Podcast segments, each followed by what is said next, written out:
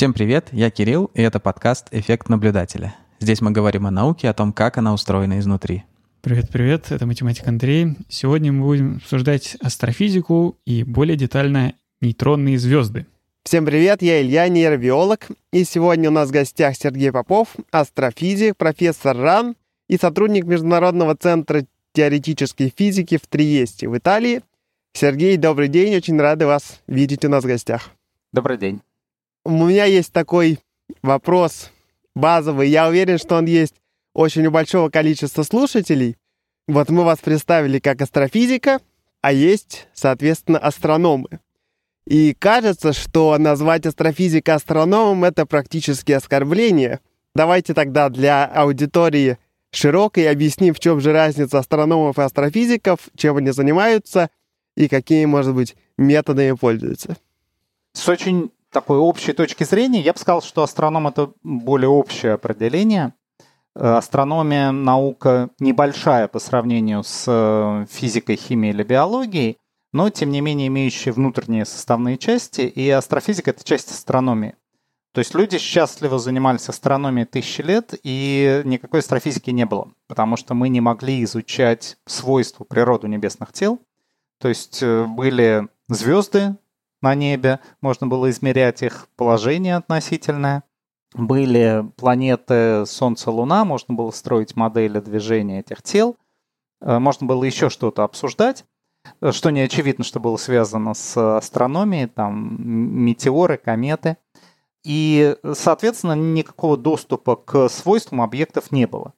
И развивали совсем другие части астрономии, которые сейчас мы называем астрометрией, небесной механикой. А в XIX веке появился спектральный анализ, появилась возможность проводить спектральный анализ для э, тел вне Земли. И, соответственно, появились данные о природе этих тел, и э, стала появляться новая часть астрономии, астрофизика. То есть э, астрофизика, она как бы одновременно часть астрономии, потому что изучает небесные тела, и часть физики, то есть изучает физику небесных тел. Э, в этом смысле деление, оно такое довольно условное. Э, то есть, с одной стороны, есть э, много астрономов, которые на следующем уровне называются астрофизика. То есть, если вы там подаетесь на грант э, куда-нибудь, то может быть деление именно астрономии, а внутри астрономии уже будет астрофизика. И, соответственно, часто люди такие получали астрономическое образование, как, собственно, и я. А есть люди, которые условно не могут найти на небе большую медведицу, но являются очень известными астрофизиками – то есть они заканчивали совсем-совсем такие физические факультеты, а потом, скажем, на уровне аспирантуры уже специализировались в астрофизике, но иногда еще позже. То есть большое количество людей приходило в астрофизику позже э, по самым разным причинам. Э, или, например, люди занимались какой-нибудь там ядерной физикой, физикой частиц, и оказывается, что в телах вот как раз типа нейтронных звезд какие-то интересные им процессы естественным образом происходят, а в лаборатории мы близко ничего не можем такого повторить, и они приходят в астрофизику. Ну и люди занимались чем-нибудь э, совсем неинтересным, типа ядерных проектов, а потом переходят во что-то интересное, и часто это оказывается астрофизика. Вот в 60-е годы и э, в Советском Союзе, и в США большое количество людей э, пришли в астрофизику именно из ядерных проектов. А вот вы сейчас а, сказали про то, что не все могут найти большую медведицу. Я вот задумался, смогу ли я. Но главное, что в этом вопросе есть это, что мы можем найти большую медведицу, потому что это звездочки на фоне как бы сцены, на фоне темного неба. И в одном из ваших видео я услышал этот вопрос, он мне показался совершенно замечательным. Мне кажется, вот физические вопросы какие должны быть такими. Почему небо темное? Это вот замечательный вопрос — и мне кажется, не все слушатели, может, я, например, не задумывался, пока не посмотрел э, вот в этом видео, э, что действительно это интересный вопрос, и ответ на него тоже интересный, он такой очень физически дает какое-то понимание о мире.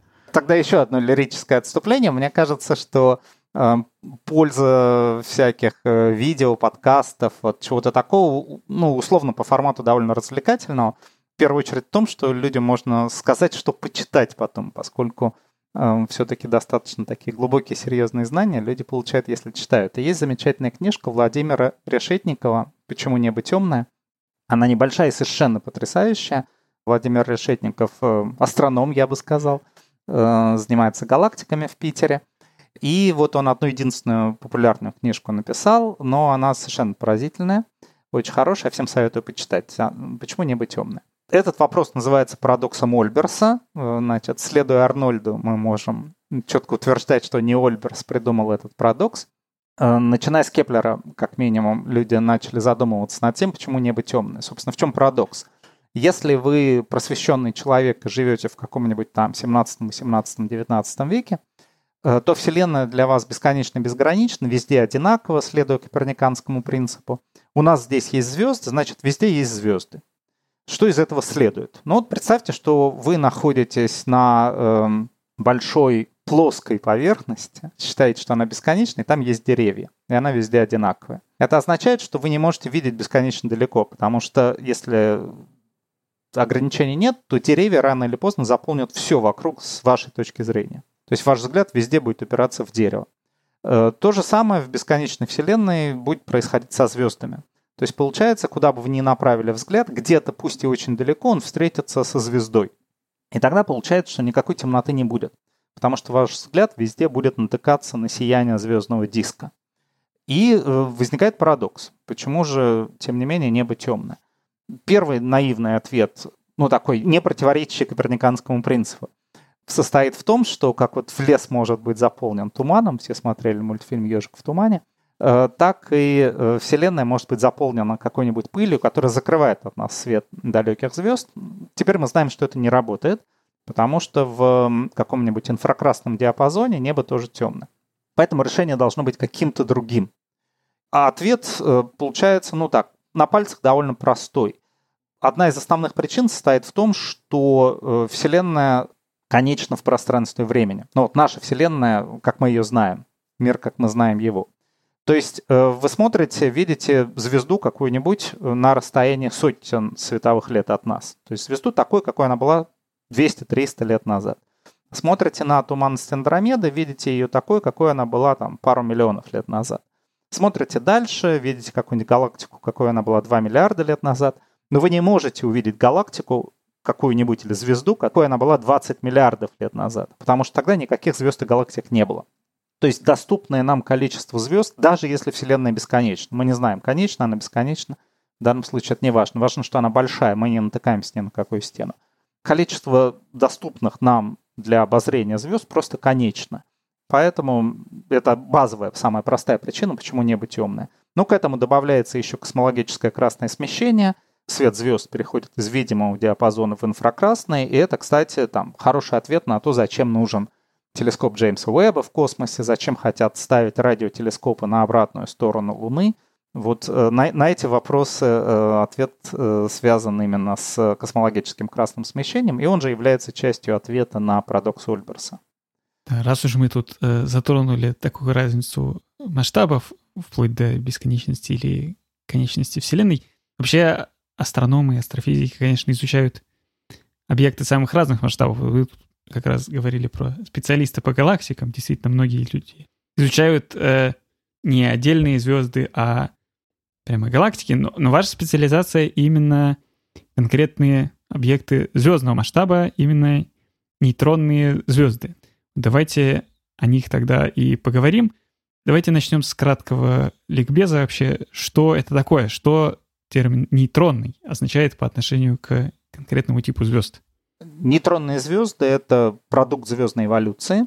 В конце своей жизни массивные звезды, исчерпав термоядерное горючее в ядре, коллапсируют, их ядра коллапсируют, и этот коллапс останавливается. Черная дыра не образуется, образуется компактный объект размером примерно километров 20 и с массой э, чуть больше массы Солнца.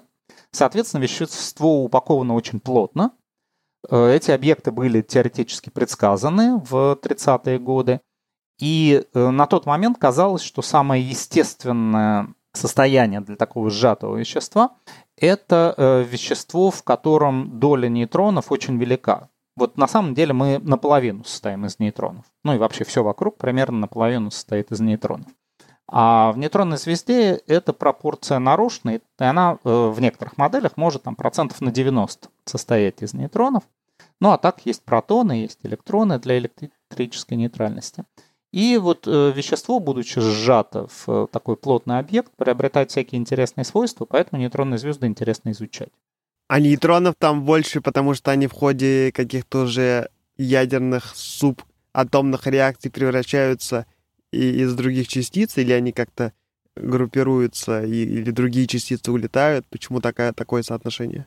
Да, первый вариант правильный, происходит превращение, то есть при сжатии вот этого самого ядра, где э, ну, там примерно поровну, ядро э, сжимающееся состоит из э, железа, там примерно поровну протонов и нейтронов, но вот в плотном веществе оказывается более выгодным энергетически из протонов и электронов формировать нейтроны.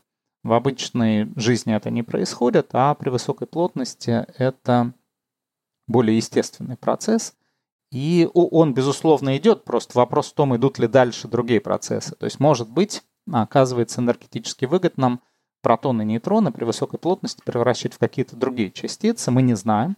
И поэтому на самом деле мы не знаем, э, из чего, собственно, состоят нейтронные звезды, точнее их центральные части. Это, пожалуй, один из основных вопросов в физике, астрофизике нейтронных звезд. Из чего же они на самом деле состоят.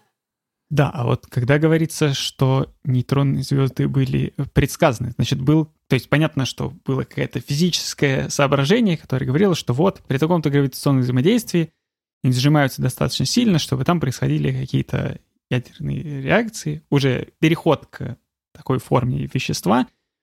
То есть в какой-то период объект был сугубо гипотетическим. И я так понимаю, что сейчас существуют и другие всякие объекты, которые существуют только гипотетически всякие э, белые дыры, так называемые, кварковые звезды, звезды, состоящие из э, странной кварковой материи, как это называется, и, и прочее, и прочее. Там какая-то тьма тьмущая разных вариантов, что гипотетически могло бы существовать. Как мы все-таки дошли от того, что объект существует гипотетически, до того, что он существует реально? То есть как мы проверили какое-то такое теоретическое построение?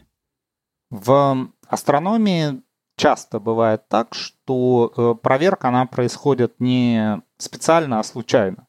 То есть э, астрономические наблюдения, они далеко не всегда мотивированы э, прямой проверкой каких-то физических предсказаний. А просто люди строят более совершенные телескопы в разных диапазонах, наблюдают и что-то видят а дальше пытаются объяснить. И, соответственно, первый шаг к объяснению – это, естественно, выбор э, из готовых вариантов, из того, что теоретики уже предсказали. Э, история открытия нейтронных звезд, она довольно драматична. Э, ну, так, со всех точек зрения, про это кино можно снимать. Наверное, драматичность в первую очередь добавляет то, что реально, хотя и неформально, за открытие нейтронных звезд дали Нобелевскую премию – но вот история драматична, потому что, эм, как мы теперь знаем, но уже довольно давно знаем, э, яркие нейтронные звезды, вообще говоря, видели довольно давно. То есть они есть на фотографиях, можно взять старую фотографию, ткнуть в звездочку там, и сказать, вот это нейтронная звезда. Если бы люди это поняли там, до 67 года, возможно, получили бы Нобелевскую премию по физике. Кроме этого, нейтронные звезды э, обнаружили в рентгеновском диапазоне, когда появились первые детекторы, и тоже не смогли распознать, что же это такое. То есть есть источник природы, мы не знаем. Была, собственно, гипотеза, что это нейтронная звезда, э, но подтвердить ее быстро не удавалось. И в итоге нейтронные звезды открыли благодаря радионаблюдениям, как радиопульсары – а, и это тоже история, прям отдельно сама по себе заслуживающая фильма. И, может быть, его не снимают, потому что там слишком много участников истории живо. История действительно драматичная. Она иногда рассказывается в ультрадраматизированной версии, которая э, заключается в том, что аспирантка открыла радиопульсар, и ее научный руководитель получил за это Нобелевскую премию по физике. Э, но на самом деле не совсем так. То есть действительно Джослин Белл внесла совершенно ключевой вклад в э, открытие радиопульсаров – но на определенном этапе действительно подключилась вся группа, и формально э, премия была вручена Антони Хьюишу не за открытие радиопульсаров, а за большой вклад в развитие радиоастрономии, который он действительно внес. А, но тем не менее, конечно, все, все понимают, что э, Джослин должна была бы премию получить, и это считается одной из самых ярких э, ошибок Нобелевского комитета. Прошу прощения, вот так взять и исправить Нобелевский комитет не может? На следующий год собрались и... Нет, ну, так оно не работает. И вам. Так оно не работает, правда. Ну, в смысле, э, хорошая штука это когда вы учитесь на своих ошибках, признаете их, но не лезете в прошлое все переделать и не пытаетесь там бывшее сделать не бывшим. Ну, кстати, яркий пример, раз мы уж о книжке э, Решетникова говорили. Книжка совершенно потрясающая. И э, в свое время она не получила премию «Просветитель». Э, но премия «Просветитель», значит, развиваясь и совершенствуясь, пришел к выводу, по-моему, сам Дмитрий Зимин, что, э, да, вот бывают такие досадные штуки, когда сразу жюри не распознал, что книжка совершенно замечательная, и была создана номинация, вот как бы я не помню, как она точно называется, но э, вот про книги, которые были пропущены, так сказать, э, не, не получили достойную оценку. И это более правильный подход, чем, значит, э, потом как-то поменять все правила премии и дать премию книге, э, разрешив давать, э, ну, в общем, разрушив вот существующий механизм. Это может быть неправильно. Иногда работает, но чаще всего не работает. В частности, не работает вот в смысле Нобелевских премий. Э, как там, ну, не дают их посмертно, например. Э, в общем, много что там есть, и, э, ну, хорошие вещи, они должны быть, сохранять некий существенный элемент консервативности. Вот. А с открытием нейтронных звезд там много всего интересного, но вот одну штуку я расскажу, она тоже довольно известна для тех, кто интересовался, но она очень показательна для тех, кто не интересовался, поскольку есть большое количество людей, которые считают, что ученые, они такие ультраконсервативные, значит, эм, никому не говорят, но тайно у всех есть дома алтарь, где они поклоняются Эйнштейну, там еще кому-нибудь, Дарвину, ну, в зависимости от интересов людей. Считают, что все, что написано в книге Дарвина, это вот правильно, примерно так же, как э, кто-то считает это про другие священные книги. Но вот когда люди открыли радиопульсары, то первая идея, которая у них была, что это искусственные сигналы.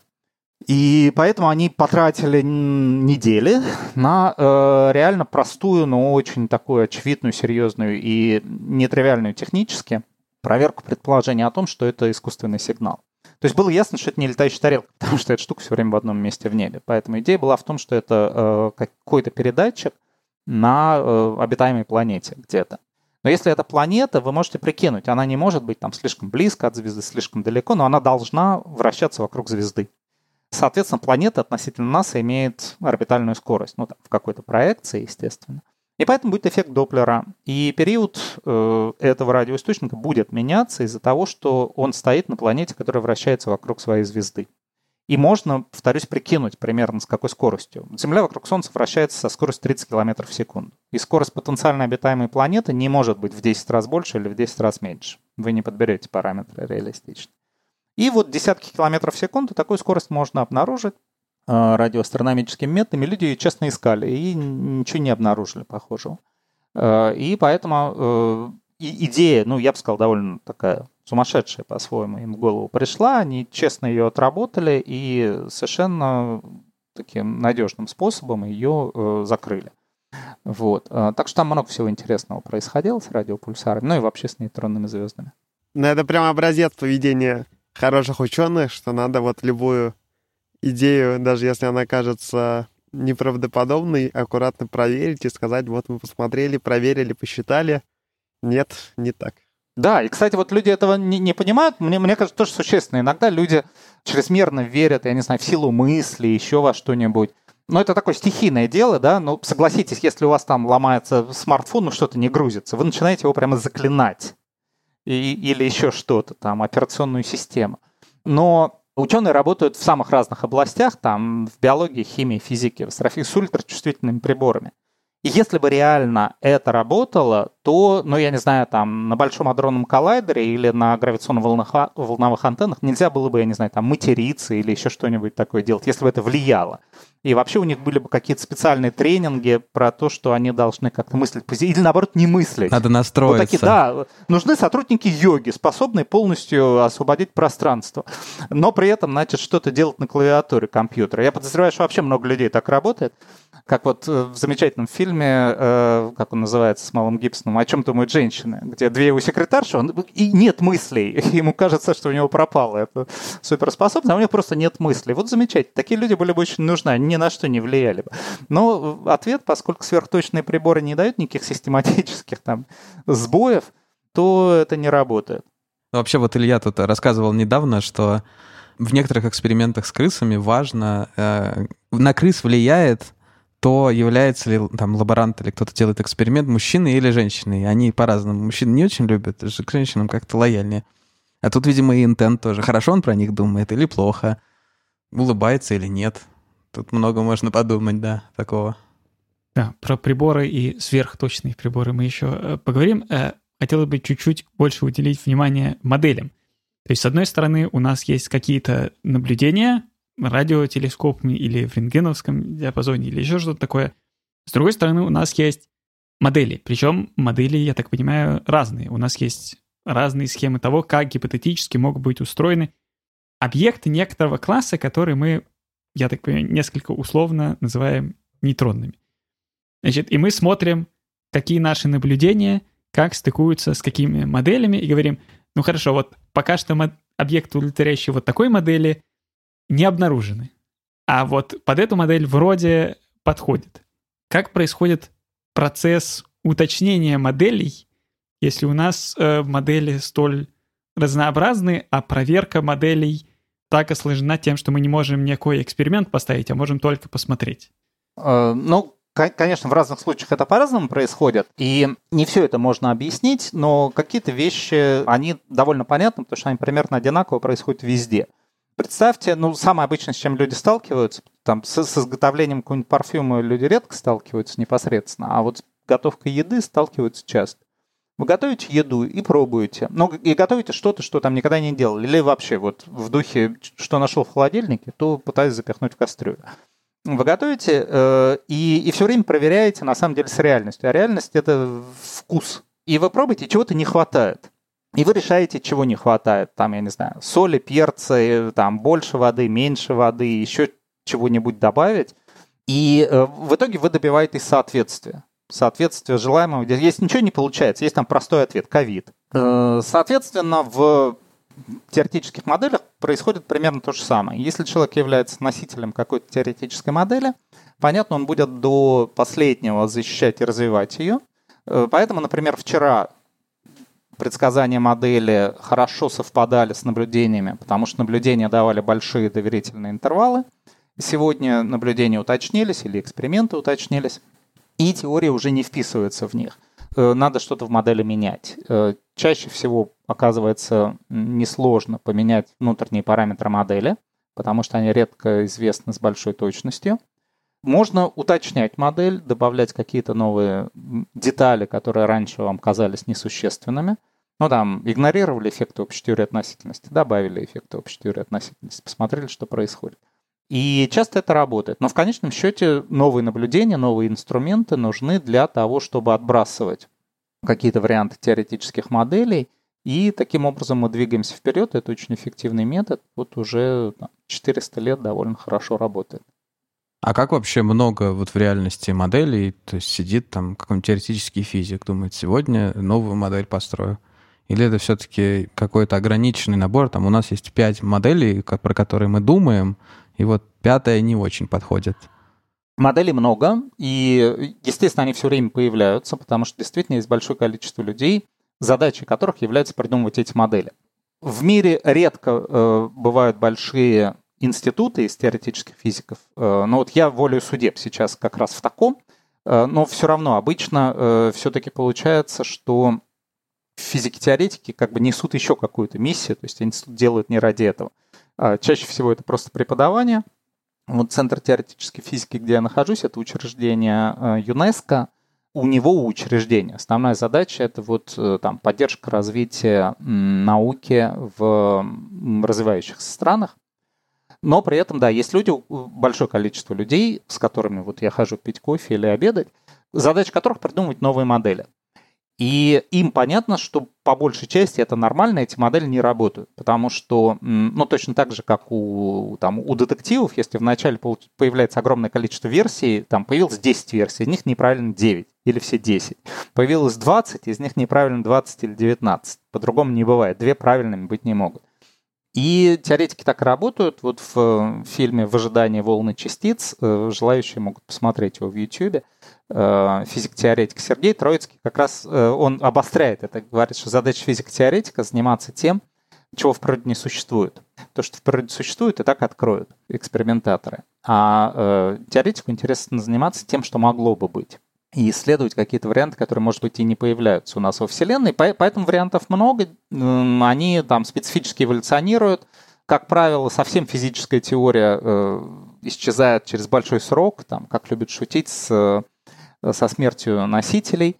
Эм, но, э, но, в общем, действительно, люди там к этому возвращаются, иногда даже и со смертью, ну, как бы она уходит, а потом появляется. То есть вот современная космологическая модель в качестве базового элемента включает темную энергию. По сути, темную энергию в 17 году придумал Эйнштейн, придумал из совершенно не тех позывов, э, но оказалось это правильная идея воле судеб. И к ней вернулись уже там, гораздо позже, ну, с особым энтузиазмом в конце 90-х годов, когда появились новые наблюдательные данные, она прямо потребовалась.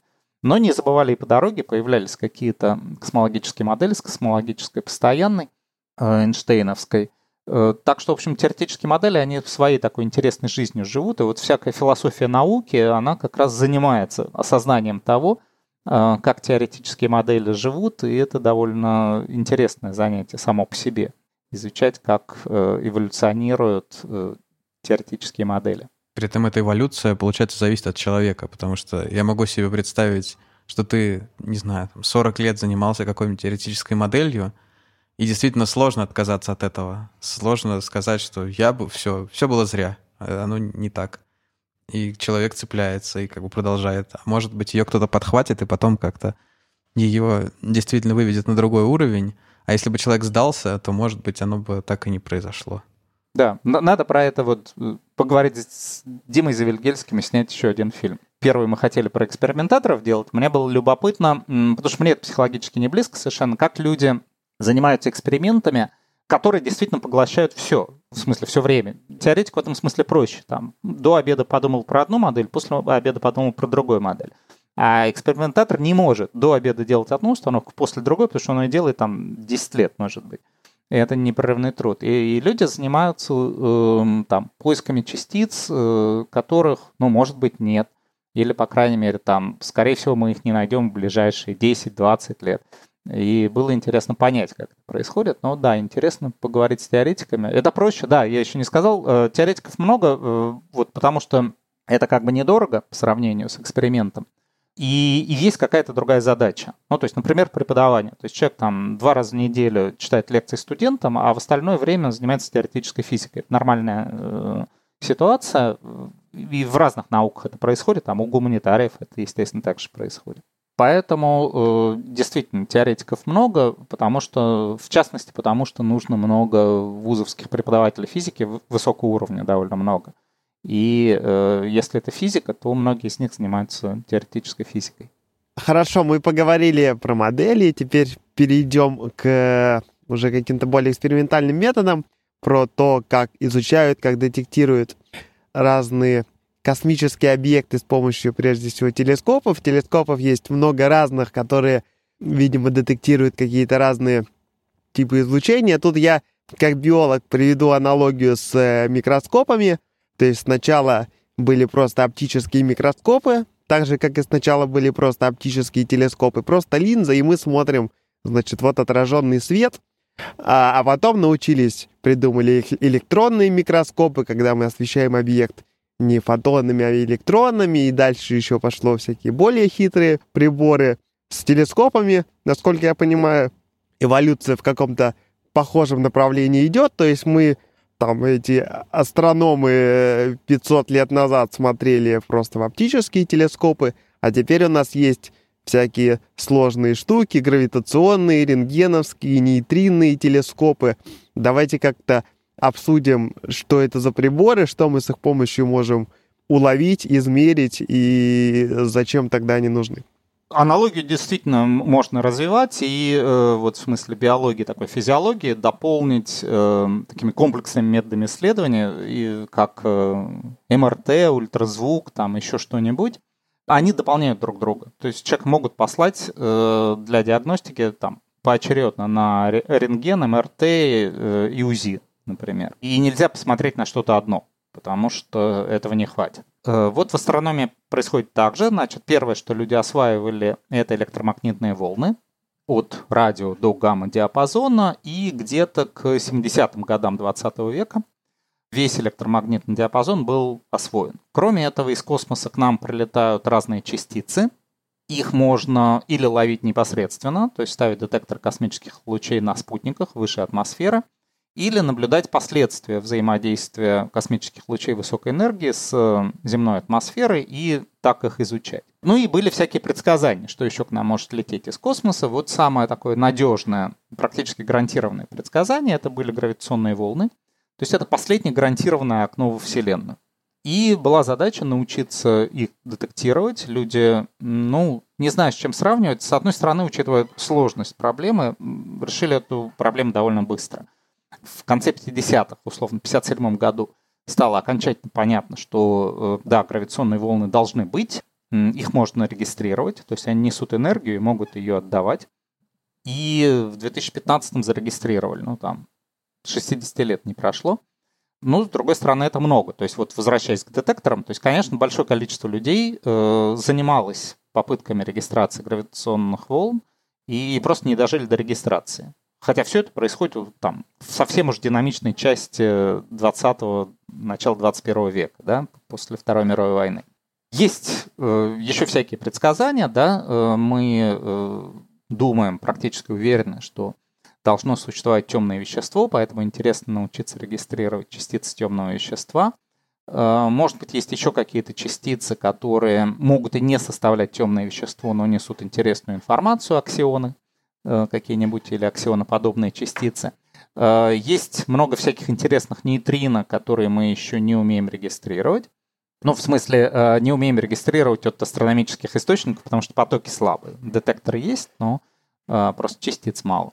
И поэтому они не обнаружен, вот не тип излучения глобально, а не обнаружено излучение от конкретных источников. Но вообще говоря, кажется, что по типам, в общем, самое интересное мы уже научились регистрировать, и дальше просто нужно повышать чувствительность, повышать чувствительность. Ну а надо это делать, потому что в разных физических процессах испускаются разные волны или частицы, и чтобы э, лучше эти физические процессы изучать, нам нужно регистрировать их э, по возможности все. Э, то есть будет больше информации, будет, будет точнее диагноз. Потому что конечной целью является, конечно же, построение правильной теории, построение правильной модели, потому что мы хотим понять, а понять это функция мозга. Так что в конечном счете нам нужна модель, которая бы объясняла все на свете, и э, для этого нам нужно много информации, и информация разнообразная. Поэтому вот когда у вас источник информации один, ну, в смысле их может быть много, но они рассказывают примерно все одно и то же, а, то это уже не информация, а пропаганда. И тогда это как бы плохо. А если вы хотите действительно разобраться, то вам нужны разные источники. Ну, к счастью, вроде у Вселенной нет Роскомнадзора. А детектирование, сейчас прошу прощения, просто мне интересно это понять, детектирование происходит, вот летит частица, мы ее обо что-то, видимо, ударяем, да чем-то мы ее ловим, и потом по энергиям или чем-то мы понимаем, как бы, что произошло, да, мы измеряем какие-то вещи, связанные с этим столкновением. Да, в общем, философия всегда одна и та же. У вас есть какой-то детектор, ну давайте там детектор глаз, например, или ухо. Соответственно, должно измениться их состояние. Барабанная перепонка должна начать вибрировать. Если она вибрирует, то мозг это анализирует и говорит, ага, я слышу звук. А, то есть изменилось состояние детектора. А, звуковая волна передала энергию барабанной перепонке, она начала колебаться. Ну или там фотон передал энергию, и, э, соответственно, уже там, химия некая сработала, да, у вас вы увидели э, оптическую вспышку. Точнее говоря, произошло нечто в глазу, что ваш мозг проинтерпретировал как оптическую вспышку. Вот, вот так. Соответственно, с детекторами точно так же. На детектор тот или иной попадает частица, фотон это тоже частица, и меняется состояние прибора, происходит какое-то взаимодействие. Если взаимодействие не происходит, Э, ну или оно достаточно слабое, и прибор не может его выделить на фоне шумов, то детектирования нет. И э, если, скажем, мы говорим о частицах темного вещества, вот частицы темного вещества с малой вероятностью интенсивно взаимодействуют с обычным веществом, но мы должны увидеть, что какое-то изменение произошло. А, оно может быть очень разное. Может быть там, вот как в случае многих детекторов темного вещества, э, частица сталкивается с частицей детектора, и мы наблюдаем изменение положения частицы детектора. Да? Может быть, что-то еще происходить, э, там могут какие-то превращения физические происходить, как в нейтринных детекторах. Там хлор превращается в аргон. И вы потом химическими методами выделяете аргон и говорите, что там взаимодействовал нейтрино с э, хлором. Э, так что взаимодействия могут быть самые разные, но что-то должно поменяться. Что-то должно поменяться в детекторе, и тогда вы э, получаете, проинтерпретировав это, вы получаете информацию. Потому что иначе будет, как в известном анекдоте, приборы 70, что 70, а что прибор.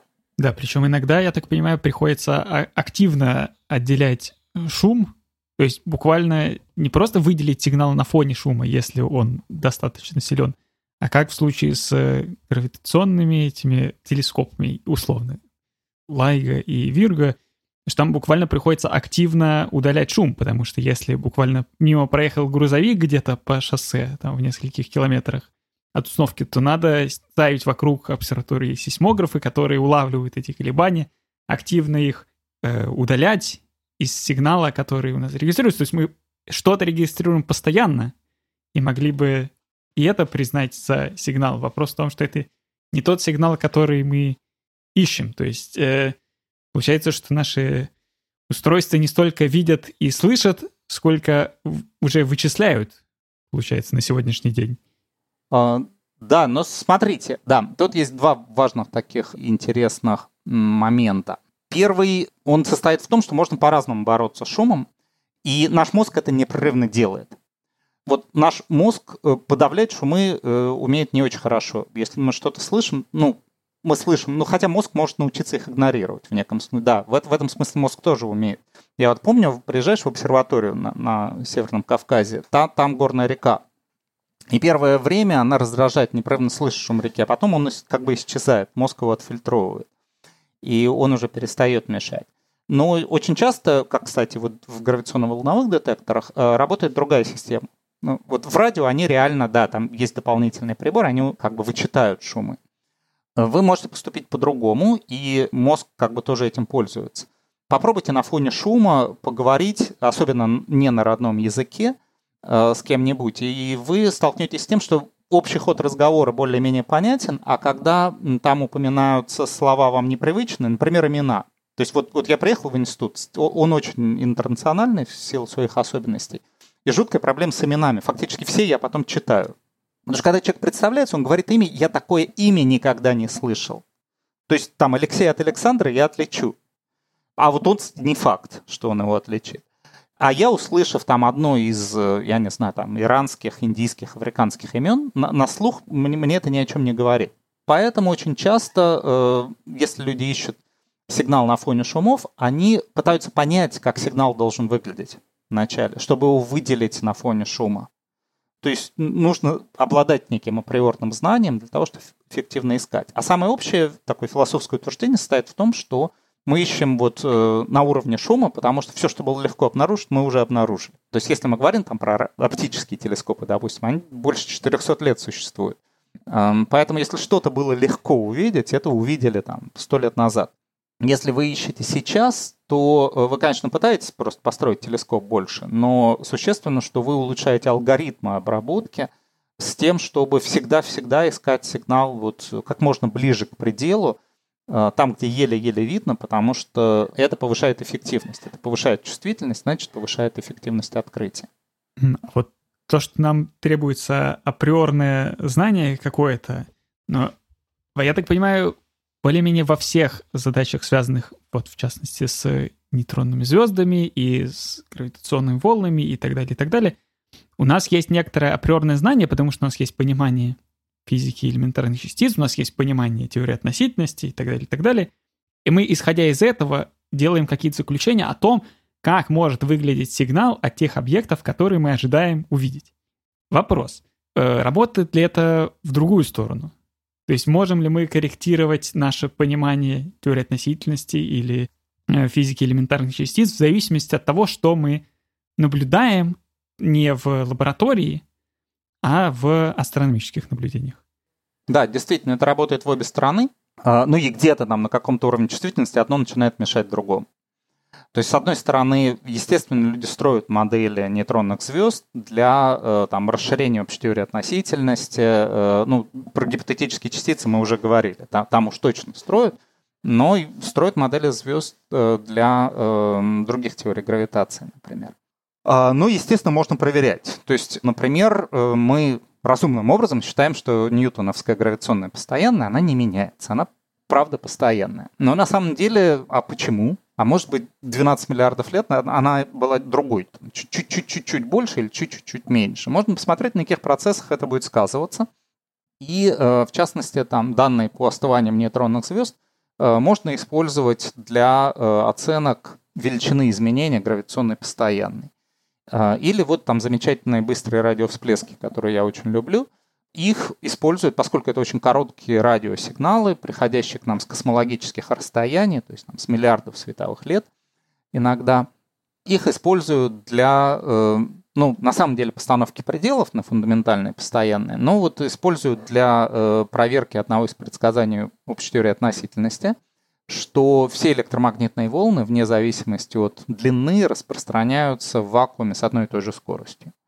Э, естественно, принимая радиосигнал, мы его принимаем в каком-то диапазоне частот, и сигнал всегда имеет конечную ширину. Она может быть связана со свойствами источника, с тем, что все-таки волны не в пустоте распространяются, а в плазме низкой плотности, но может быть связана с эффектами, выходящими за пределы общей теории относительности.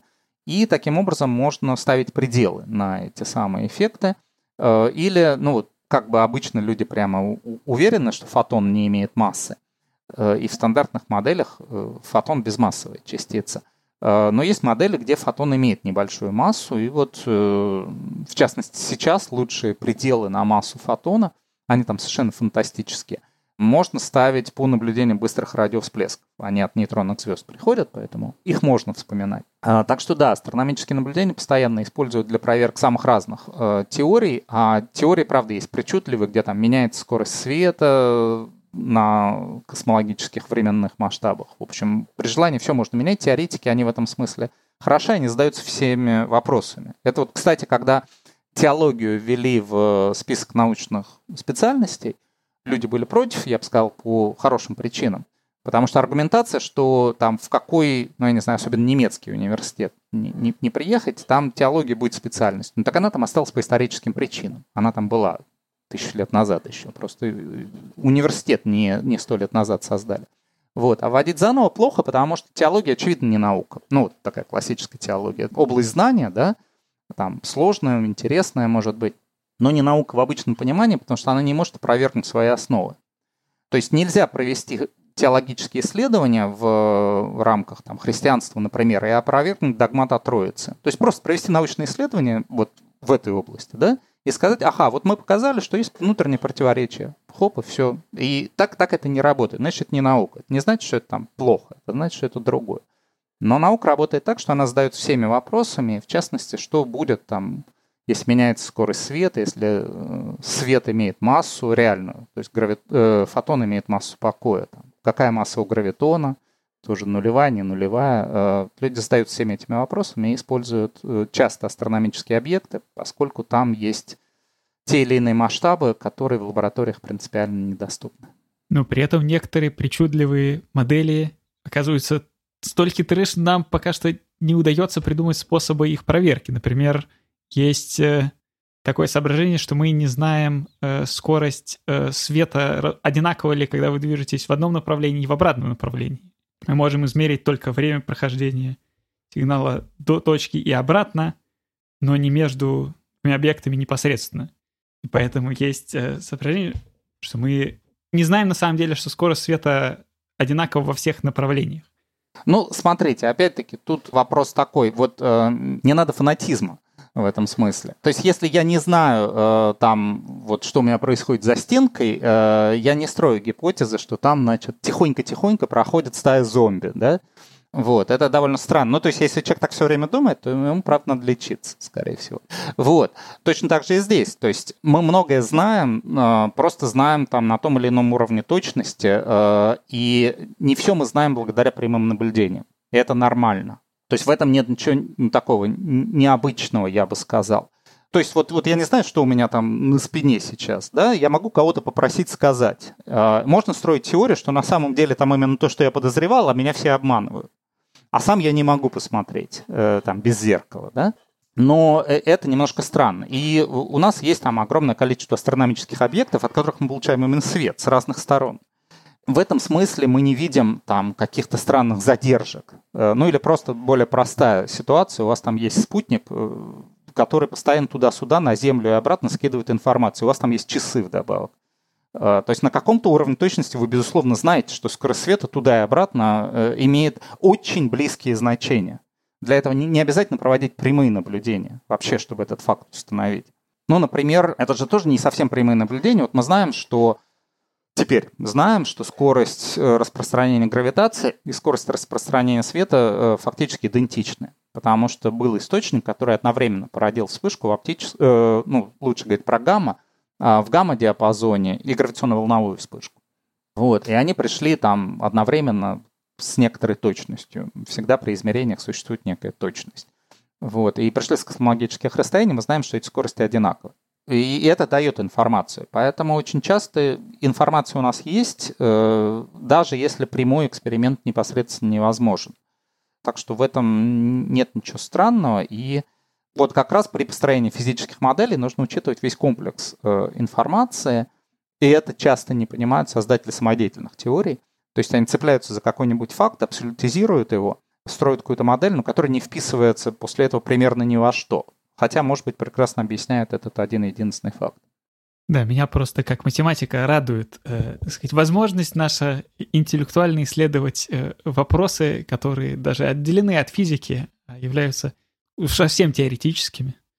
Но для таких э, любителей и физики тоже есть специальная область теории струн, которую э, непонятно, можно ли вообще проверить. Ну, в конечном счете, я думаю, что можно быть. То есть вот есть, например, э, процессы, э, где, ну, скажем, если мы все как это, для примера доведем до абсурда, все сведем к спору, правильная теория струн или петлевая квантовая гравитация, то есть понятный физический процесс в финальной стадии испарения черных дыр. Если мы увидим этот процесс, мы точно сможем сказать, какая из этих двух моделей правильна. Если у нас нет других альтернатив, то выбор между ними э, можно будет прямо осуществить. Я хотел еще вернуться к, ну, к методикам таким более э, наблюдательным и к телескопам, я, все, я хочу поделиться мыслью, что меня периодически посещают такие идеи, что я вот как нейробиолог изучаю как бы целостные организмы, мы вот изучаем психические расстройства на мышах, и я могу прям наблюдать, допустим, как поведение изменяется. То же самое, допустим, я не знаю, географы могут наблюдать какие-то ландшафты. То есть есть часть ученых, которая прямо наблюдает предмет своего изучения, какие-то изменения, а другая большая часть ученых, например, биохимики, химики, физики, они просто проводят какие-то реакции, значит, там пипеткой какие-то вещества смешивают, и дальше это все загоняют в какой-то прибор, у них там есть числа, графики, и они, соответственно, не видят, не, не наблюдают напрямую ни молекул, ни элементарных частиц, и все выводы об объекте своего изучения делают по каким-то косвенным, по измерениям, по моделям и интерпретации каких-то данных. В этом смысле касательно э, астрономии и астрофизики тоже, наверное, когда мы говорим про детекцию этих гравитационных волн, то это сложно назвать наблюдением. Наблюдение это тоже ну, в таком бытовом плане. Это то, что мы вот видим своими глазами объекты, а то, что более такие вот современные вот эти методики, мы каким-то образом их потом интерпретируем, мы можем даже нарисовать какие-то картинки красивые, но они будут уже в некотором роде вторичны. Это не то, что мы сами своими глазами увидели. В этом смысле э, я хотел еще раз уточнить про вот эти разные методики, разные типы телескопов.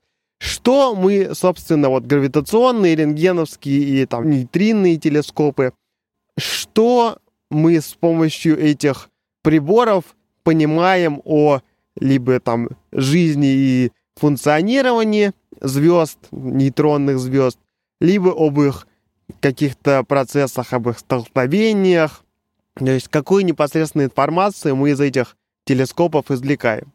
Здесь хочется в такие, на самом деле, философские рассуждения пуститься, потому что ну, непосредственное наблюдение, оно тоже никакое не наблюдение. Да? Э, ну, достаточно там сходить э, на шоу каких-нибудь иллюзионистов и посмотреть. И убедиться, что что увидеть своими глазами, это вовсе не обязательно то, что происходит на самом деле. Есть огромное количество, там, я не знаю, оптических иллюзий, еще чего-нибудь. То есть всегда э, информация у вас как бы, ну, в смысле осознания, даже не информация – а мысли появляются в голове, да, и они появляются на основе какой-то интерпретации информации о том, что дают органы чувств. Так что первое – это иллюзия, что есть какое-то непосредственное знание. Оно всегда так или иначе опосредовано. То есть Скиапарелли действительно видел каналы на Марсе. Это действительно оптическая иллюзия. И понадобились просто более совершенные телескопы, чтобы увидеть, что их там нет. Или, или сфотографировать. Э, во времена Скиапарелли фотографии не было. Люди могли только рисунки делать. Ну, в смысле, фотография была, нельзя было там поверхность Марса фотографировать, скорее так. Дальше вопрос возникает о степени опосредованности. И в этом смысле гравитационно-волновые детекторы все-таки действительно детекторы. Они действительно регистрируют гравитационные волны.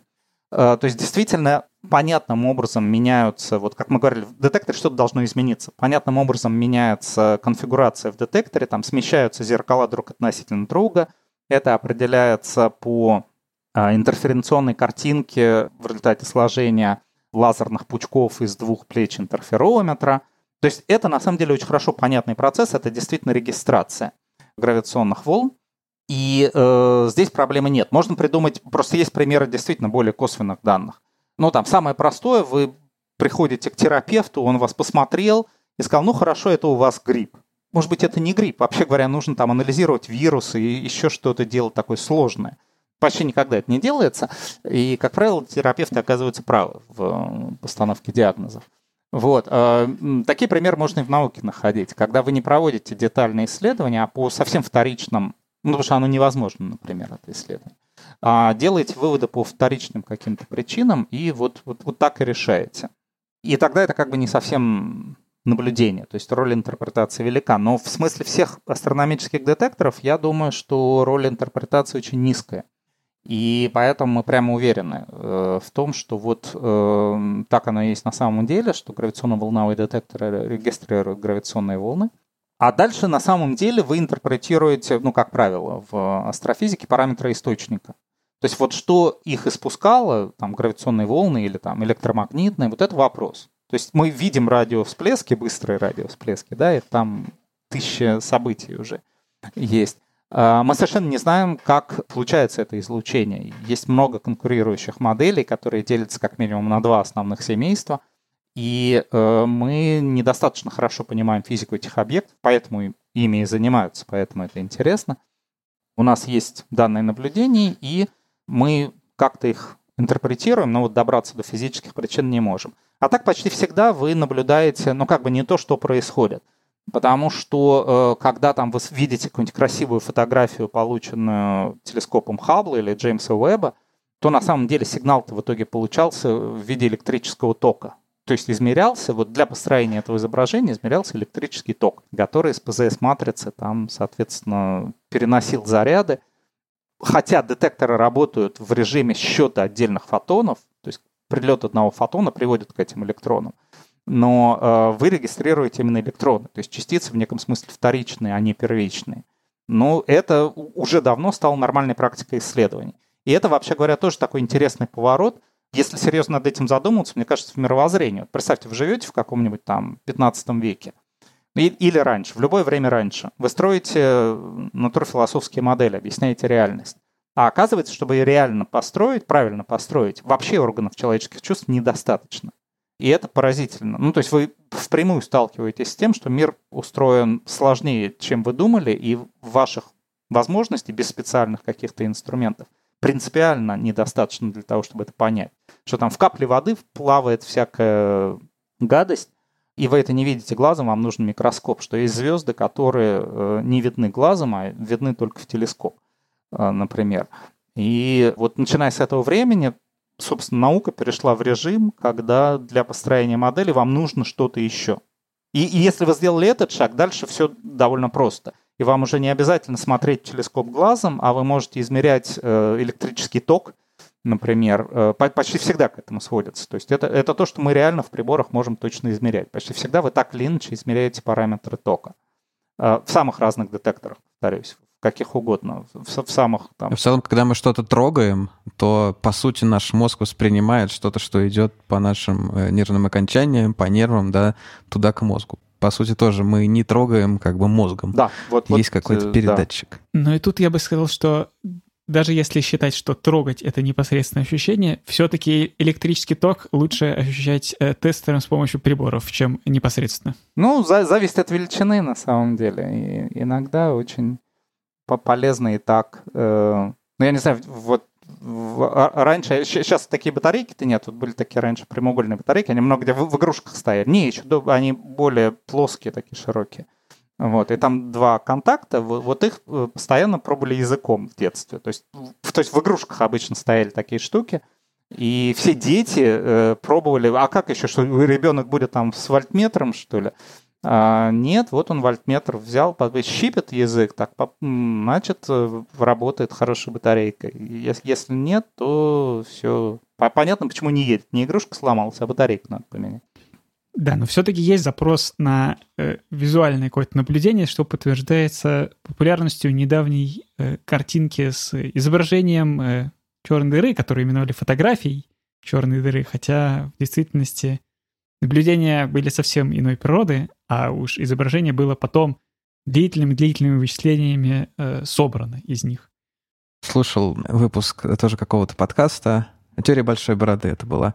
Там э, было интервью с, э, с парнем, который занимается вот раскраской вот этих, потому что когда мы видим такую красивую галактику, прям думаешь, ну красота. Реально сидел человек, который выбирал цвета, что вот, вот этот спектр, он будет вот такой, вот так красиво будет. То есть оно специально сделано красиво в каком-то смысле, э, подобрано человеком. Ну да, но смотрите, здесь все-таки принципиальная разница в том, что э, все-таки вначале выбирается алгоритм ну, не творческий процесс в том смысле, что каждое изображение раскрашивается вручную. А вот когда Джеймс Уэбб запускался, то прям есть отдельная статья про это, как выбиралась палитра. Это вообще все происходит в инфракрасном диапазоне, где глаз не видит. Как выбиралась палитра, как она нормировалась в итоге. Ну, нормировалась, потому что звезды в среднем должны быть белые, в этом была идея. Ну, э, это, это выбор. Можно было сделать так, чтобы звезды в среднем были там желтые, красные, голубые, зеленые, какие хотите. Но белые это естественно но выбран алгоритм, и поэтому они все раскрашиваются по одному правилу в этом смысле. Так что э, волонтаризм есть, но он такой системный. Он, он один раз задан, и после этого все будет в определенной гамме. И это хорошо, потому что вы можете сравнивать изображения друг с другом. И не думать, что это вот э, фантазия, что здесь захотели сделать более красными, а тут все наоборот. А, то есть такая системность, она нужна. То есть э, не, просто там у нас один кран в ванной синеньким помечен, другим красным. А, ну, во-первых, если будет зеленый и оранжевый, это еще надо догадаться, где что. А во-вторых, э, ну и не очень хорошо менять местами красное э, с синим. Хотя вроде снова видно, что они разные, право-отлево отличаются, но уже не несет информации. Нарушается какая-то такая когерентность раз уж мы такие философские вещи затронули, есть такой вопрос, э, который меня ну, волнует, не волнует, не знаю. Я когда-то был тоже математиком, и в каком-то смысле э, сложно разделить, вот э, четко проложить линию. Вот здесь заканчивается физика, а здесь начинается математика.